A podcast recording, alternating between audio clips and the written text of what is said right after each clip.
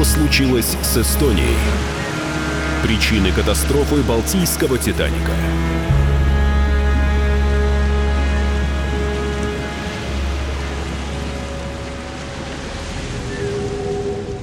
Эстония – огромный паром немецкого производства. 27 сентября 1994 судно покинуло порт Таллина, но до пункта назначения в Стокгольме не добралось. На его борту находились около тысячи человек, выжили чуть больше сотни. Вокруг причин трагедии и происходивших после нее событий много тайн и недомолвок. Расследованием, кроме Эстонии, занимались Швеция и Финляндия, но все материалы строго засекречены – Преступлением является даже погружение к месту трагедии. Часть первая. Вспоминает Галина Сапожникова, в 94-м собственный корреспондент «Комсомольской правды» в Эстонии. 28 сентября 1994 года я находилась в Эстонии, была собственным корреспондентом в самом прекрасном настроении Проснулась, хорошо помню это утро, потому что накануне был очень сильный шторм и ветер. Ветер доходил, как потом сказали, до 27 метров в секунду. Это как-то очень реально было некомфортно и неуютно. Я должна была идти давать интервью на радио, вот по иронии судьбы, на эстонское радио. И вдруг мне звонит моя коллега и говорит, это интервью отменяете, слушай новости. И я слушаю новости о том, что затонул паром «Эстония», который шел по маршруту Таллин-Стокгольм. И в тот первый день практически я весь день провела в порту, куда приезжали родственники. Еще не было никаких списков. Еще все надеялись. То есть они плакали. Это была такая ну, траурная, естественно, атмосфера, люди подходили, а списков-то не было еще, потому что только-только каких-то спасенных вылавливали, узнавали их имена и вывешивали. Ну, в общем, атмосфера была тягостная очень. И я тогда еще не знала, что у меня будет с этой трагедией своя личная история. Это уже позже, когда я вернулась в корпункт на автоответчике, я услышала звонок от моих однокурсниц из Риги, которые сказали, Галя, ты знаешь, что там была Инга Хелмана? Инга Хелман – это была латышская журналистка, очень милая девушка, с которой мы жили в одной комнате в общежитии, когда учились в Ленинграде, которая вот оказалась в ту ночь на том трагическом рейсе. Но, честно говоря, уже в ту ночь, когда прошел этот безумный день, я уже чувствовала, что Инги нет, и даже написала какую-то статью, которая называлась «Моя подруга погибла на пароме Эстонии», хотя еще не было подтверждения, но вот было внутреннее убеждение, что это так. И она потом вышла обложкой в «Комсомолке», где я описывала то, что чувствует человек, который теряет близких. Вот, по-моему, на следующий день раздался звонок из Москвы, и мне велели срочно вылетать в Турку, в Финляндию, там, где шли спасательные работы. Опять этот был ужасный дождь, который, видимо, был циклон, он преследовал тогда меня и всех э, в этих странах по обе стороны Балтийского моря. И вот дальше начались чудеса и череда удач, и моих и творческих, и неудач, ну, скорее удач. Ну, следов Инги я, естественно, не нашла. К сожалению, она утонула, и останки не были оттуда подняты. Но там было несколько других историй. Вот э, я прилетела в Турку, был вечер, шел дождь, я прибежала в пресс-центр, ну, естественно, там уже никого не было. Все разошлись, и вот у меня был такой мокрый, несчастный, видимо, вид, что охранник говорит, слушай, ну ты там иди покопайся, какие-то бумажки лежат. Я пришла, покопалась в этих бумажках и увидела первый список спасенных, и в этом списке около некоторых фамилий стояли значки «Окей», то есть «Окей» значит «жив». И в том числе вот эти значки стояли напротив нескольких фамилий эстонцев. Допустим, капитан Пихт, второй капитан, не капитан судна Эстонии, а вот второй капитан, который шел там получать новое судно. Просто так случилось, что на борту был еще один капитан. Механик из этого судна Лембит Еще там какие-то люди. То есть стоит окей, значит, живы, все замечательно. А потом, через буквально сутки-двое, эти люди пропали из списков, их не стало. И вот это одна из самых по сей день загадочных историй того, куда пропали 8 человек из этого списка. Я, конечно, буду говорить сейчас некоторые конспирологические дела, но вот прошло 27 лет, тайна гибели парома Эстония до сих пор не раскрыта.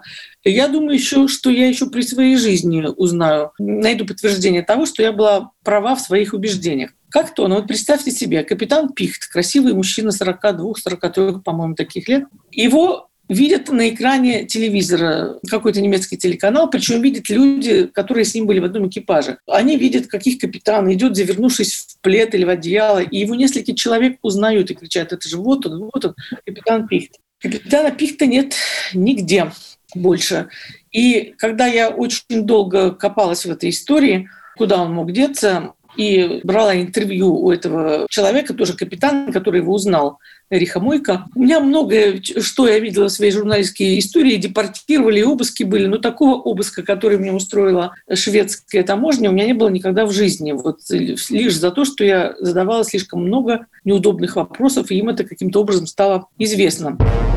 Комментирует Константин Стрельбицкий, председатель правления Московского клуба истории флота.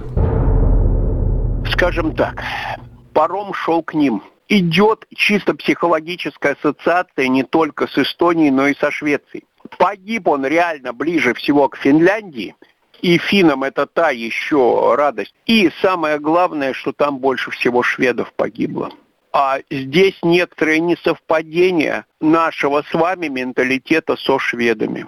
А менталитет этот очень серьезный, в том числе по вопросу о захоронениях. А для них вот эта самогибель, и вот то, что паром лежит на дне вот столько уже лет, в общем-то, десятилетий, это определенное успокоение и э, не будоражение общественного мнения которое не нужно никому из руководств вот этих всех стран в этом деле, скажем так, к этому делу причастных объективно или субъективно. Это никому не нужно. Шведы в данном случае выступают как представители монархии, подданными которой было большинство из погибших на борту Эстонии. Речь идет само по себе в первую очередь о крупнейшей о морской катастрофе на Балтийском море в мирное время. Второе о крупнейшей катастрофе морской в истории Эстонии вообще и о крупнейшей катастрофе для этого молодого государства само по себе всего на четвертом году существования. Вот это все оказывает до сих пор на любую информацию об этой катастрофе свое психологическое воздействие. Галина Сапожникова продолжает.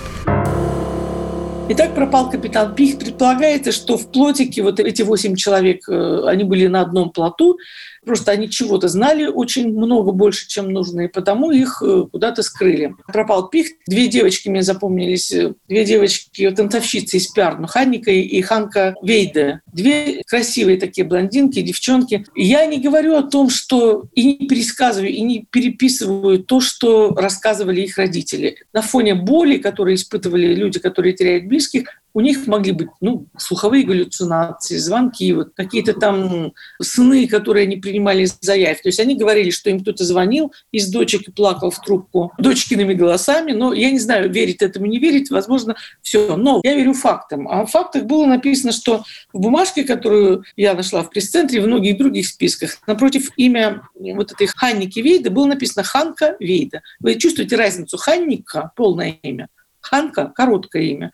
И там было напечатано «Ханка Вейда». То есть это что означает? Означает, что человек сам произнес свое имя, потому что записывает то, как ну, имя, то, как слышит. Я человек вредный. Через несколько недель я нашла спасателей. Я им дозвонилась финским спасателям, которые вот вылетали этим вертолетчиком.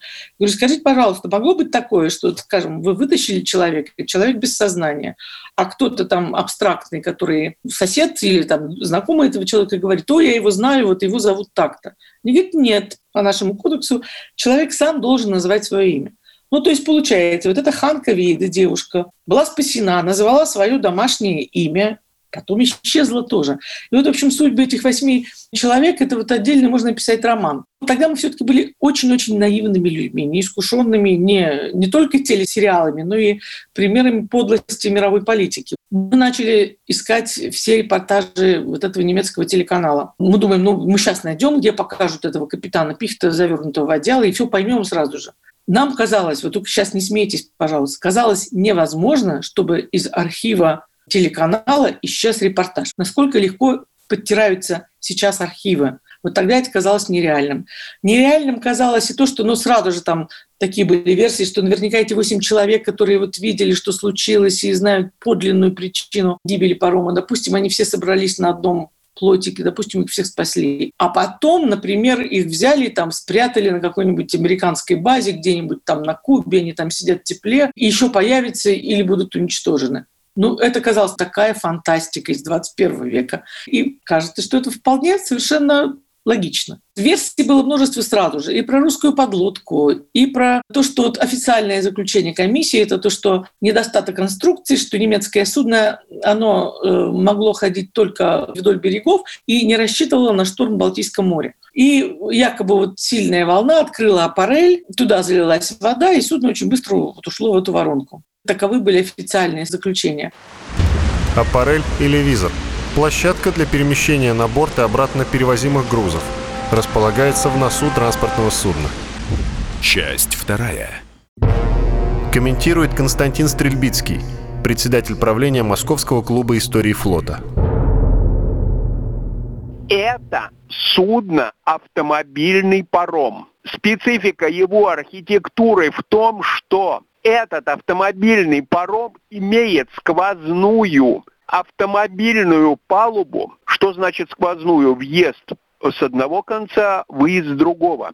Это значит сквозная палуба, что на ней нету никаких водонепроницаемых переборок, которые в случае необходимости сдерживают поступление воды. Они были на других палубах этого судна, но автомобильная палуба от носа до кормы была сквозной, и любое поступление на нее воды означает, что эта вода перемещается по всей длине судна. Это одна из причин гибели судна не в его конструкции, а в его архитектуре. Любой автомобильный паром имеет такую архитектуру. Далее выгрузка или погрузка в данном случае это в зависимости от конкретного случая автомобилей на автомобильную палубу производится в том числе через носовую часть. В носовой части был так называемый визор, или по-нашему это проще, и если смотреть на рисунок, на схему, на чертежи Эстонии, это так называемый клюв. Поднимающаяся носовая часть которая позволяет проехать машинам на эту палубу автомобильную или выехать с нее. Так вот этот визор оказался тем самым пресловутым слабым звеном, техническая неполадка которого привела к гибели судна. Более того, этот визор был не просто поврежден, он в ходе этой катастрофы полностью отвалился. То есть данное судно осталось без носовой части, без защиты. Двигаясь вперед, автоматически судно получилось, уже принимало само в себя внутрь воду. Другой вопрос, от чего получил повреждения и в конце концов слетел этот визор. А то, что он слетел полностью, обнаружили впоследствии на дне. И вот здесь вот возникает вопрос, от чего он слетел. У него имеются два узла держателя, левый и правый, на которых он закреплен, поднимается и опускается. Так вот, речь шла о том, что они или один из этих узлов – получил механические повреждения в результате износа усталости металла конструкции или же в результате какого-то внешнего воздействия на него. Внешнее воздействие опять же имеется в виду либо воздействие сил стихии, когда мощные волны приподняли этот визор и нарушили вот это слабое механическое соединение, или же идет воздействие на него человека. Галина Сапожникова продолжает. Но при этом вот что было странно, что сразу же отказались а, от помощи России. Судно Мстислав Келдыш стояло в Калининграде и готово было очень быстро прийти на помощь, чтобы поднять тела, потому что паром Эстонии лежит на глубине 80 метров. Это самая глубокая точка 80 метров. Он лежал на такой подводной горе, на склоне горы от 50 метров до 80. То есть это был вообще не вопрос в 94 даже году.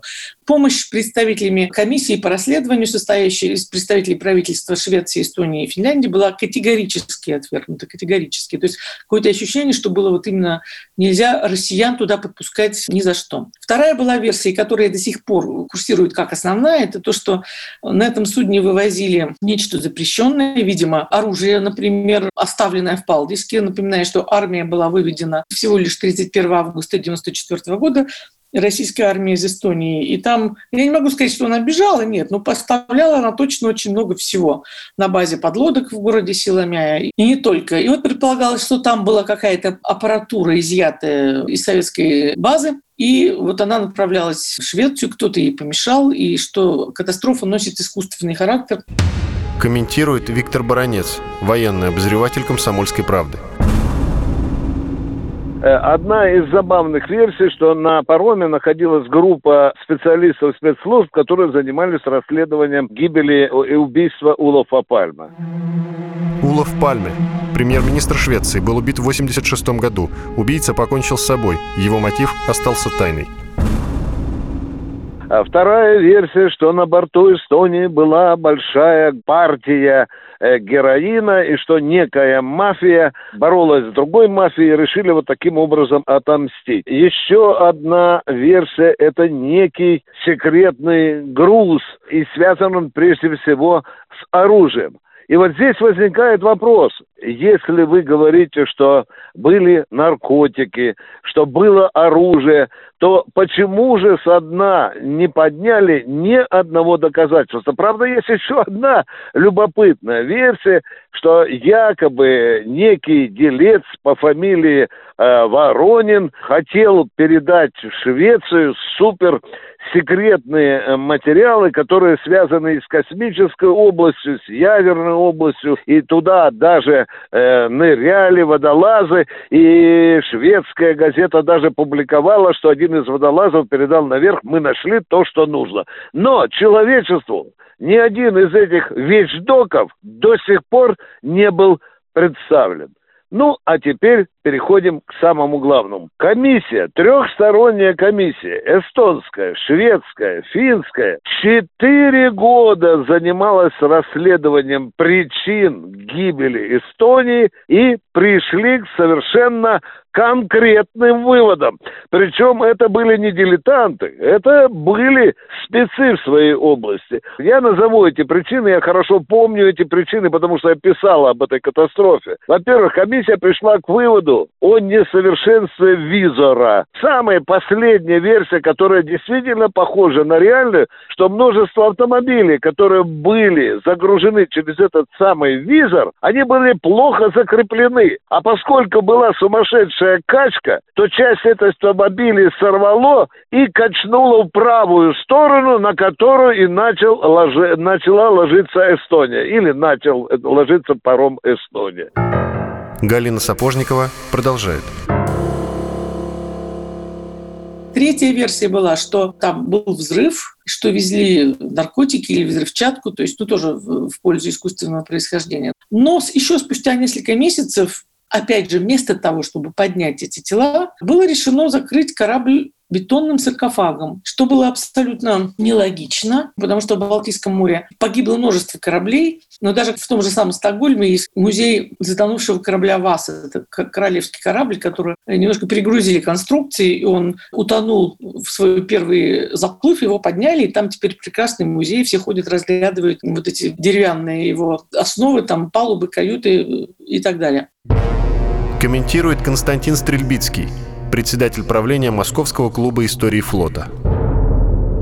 Подъем такого груза из-под воды – это, ну я скажу очень приблизительно, это десятки миллионов долларов. Кто даст такие деньги? Кто даст стопроцентную гарантию подъема? Далеко не все подъемы являются успешными. Эстония лежит на относительно небольшой глубине, но этого достаточно, чтобы на этой бы глубине 83 метра это дно, ну ее высота, соответственно, все равно это огромнейшие судоподъемные работы. А во-вторых, это будут судоподъемные работы, только первые затраты. Вторые затраты. Мы подняли корпус Эстонии. Во-вторых, мы должны производить работы на плаву спасательные для того, чтобы поддержать бы этот корпус плавучем состоянии, чтобы отвезти его в один из близлежащих портов, Швецию, Финляндию, Эстонию, неважно. Во-вторых, третья стадия работ – это работы по очищению корпуса. От останков тел погибших, скажем так, они пролежали на дне уже до почти три десятилетия, между прочим. Вот. И в-третьих, а потом будет самое большое, чего мы будем делать с тем, что мы подняли вот с этим огромным корпусом. Плюс это все время, пока мы будем работать, будет амортизация того дока, где это будет стоять. Счет уже пойдет не до десятки, а на сотни миллионов долларов. Никому это реально в нынешнем мире не нужно. Галина Сапожникова продолжает.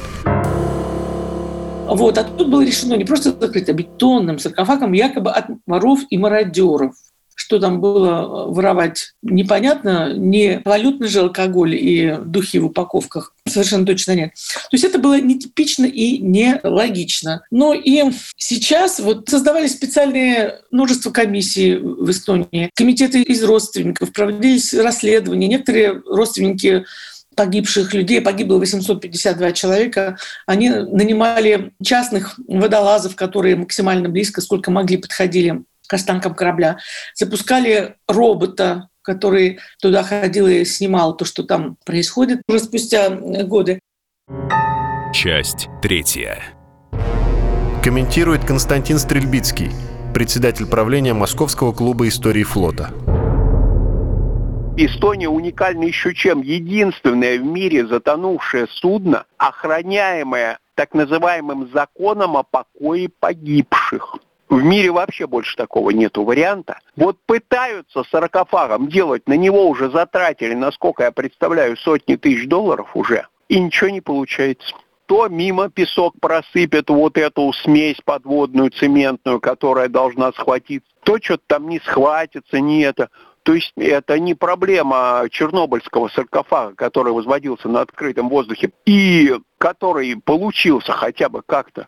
Здесь-то ничего пока, к сожалению, не получилось. И это новые затраты. Затраты международные. Ни одна страна из окружающих, Швеция, Финляндия или тем более Эстония, в одиночку это не потянут по деньгам. Галина Сапожникова продолжает. Дело даже не в том, что прошло 27 лет, сменились политические ветра, хотя они реально сменились. Экс-премьер-министр Эстонии Мартлар, который, я думаю, и был, в общем, организатором, если не преступления, то сокрытия правды о преступлении 100%. Он глубокий инвалид после инсульта. Карл Бильд, тоже такой из очень консервативных кругов Швеции, бывший премьер-министр, тоже сейчас не у власти. Возможно, этим объясняется, но вдруг вот совершенно неожиданно для меня Эстония возобновила процесс расследования.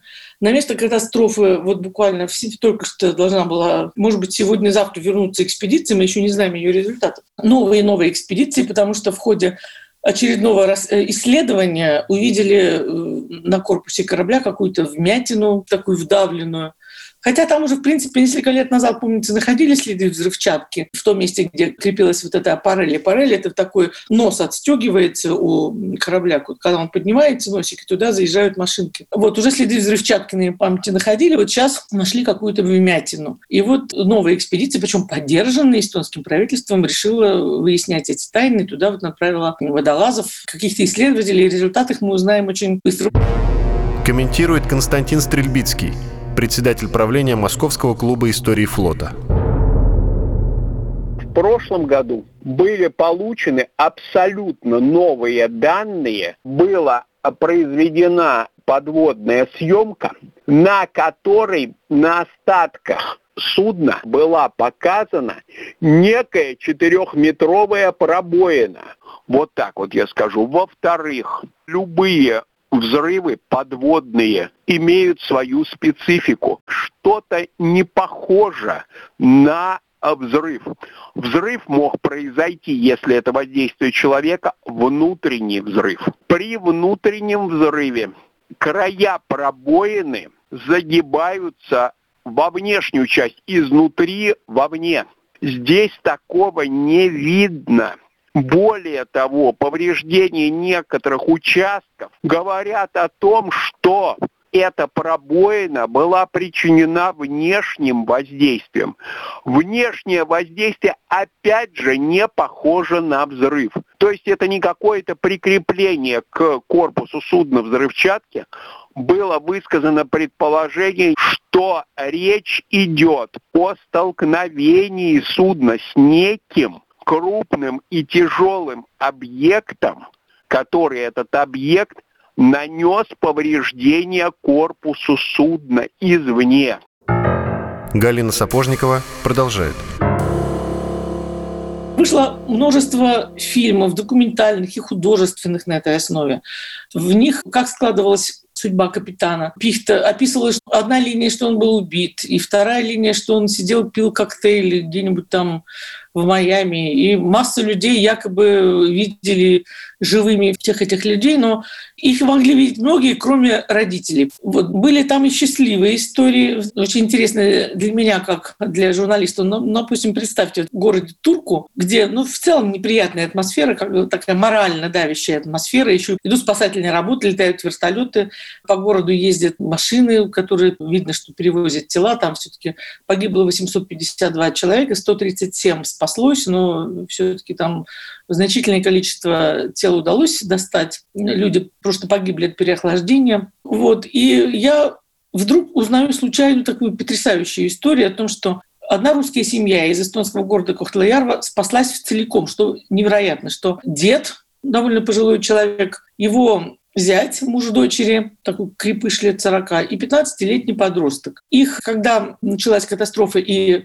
гаснет же электричество прежде всего, они умудрились как-то выскочить, их разметало по разным шлюпкам. Этот 40-летний, значит, Александр его звали Воронин, он, у него был перелом позвоночника, неудачно прыгнул, то есть он там как-то полз себя заставляет. Их разметало по разным лодкам, их подобрали разные спасательные суда, их развезли в разные города Финляндии, но они все были живы. И вот как раз в тот момент, когда я была в Турку, эта семья должна была соединиться и встретиться. И как раз звонок, я беседовала с консулом, и звонок от главы семейства раздался именно в тот момент, когда я стояла рядом с телефонным аппаратом. И на вопрос, а где вы нам посоветуете остановиться, естественно, я сделала такой самый, наверное, быстрый тигриный прыжок в своей жизни. Я подскочила к консулу и прокричала в трубку название своего отеля.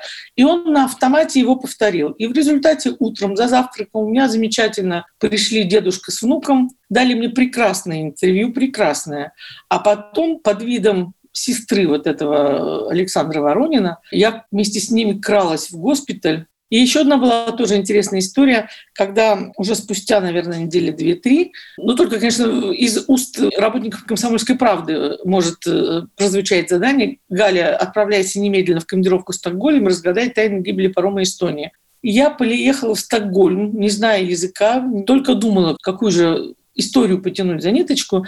И мне рассказали такой сюжет, что парень с девушкой оказались в одной лодке, и там главное было не замерзнуть, потому что катастрофа произошла где-то ну, в начале второго ночи, а их спасать их прилетели в 6, наверное, утра. Вот, и они всю ночь друг друга, обнимаясь, обогревали э, в этой шлюпке, и как-то оба выжили. И вот все следили, получится у них что-нибудь или не получится. И вот я думаю, вот история. Но и Швеция большая страна, и репортеры, естественно, охотились за этим Кент Херстед, я его помню, как звали, за этим человеком. Он взял больничный, он не появлялся дома, переехал в какую-то гостиницу, от всех скрывался. И вот вы можете себе представить, я сижу в метро, шведском, еще так задумчиво. Знаете, бывает такое состояние, вот, когда не знаешь, куда себя деть. То ли в одну сторону поехать, то ли в другую, то ли сейчас на остановке выйти. И я сажусь, и вдруг заходит этот Кент Херстед, садится напротив меня. Я ему показываю газету.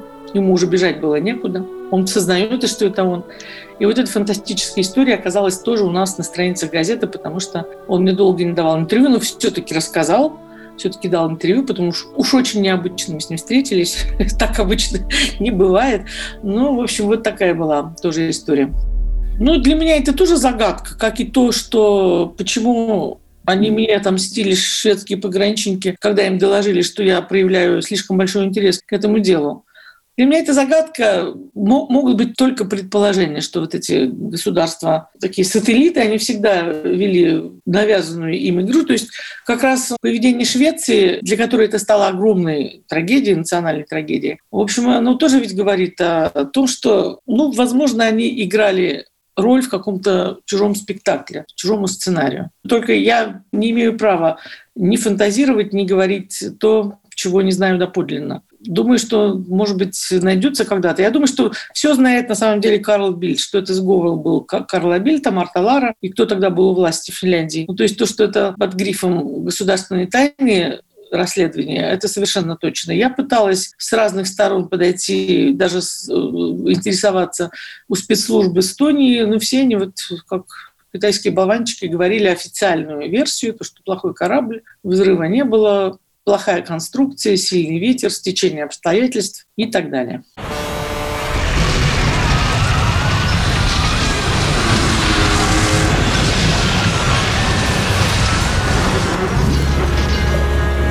Что случилось с Эстонией? Причины катастрофы Балтийского «Титаника».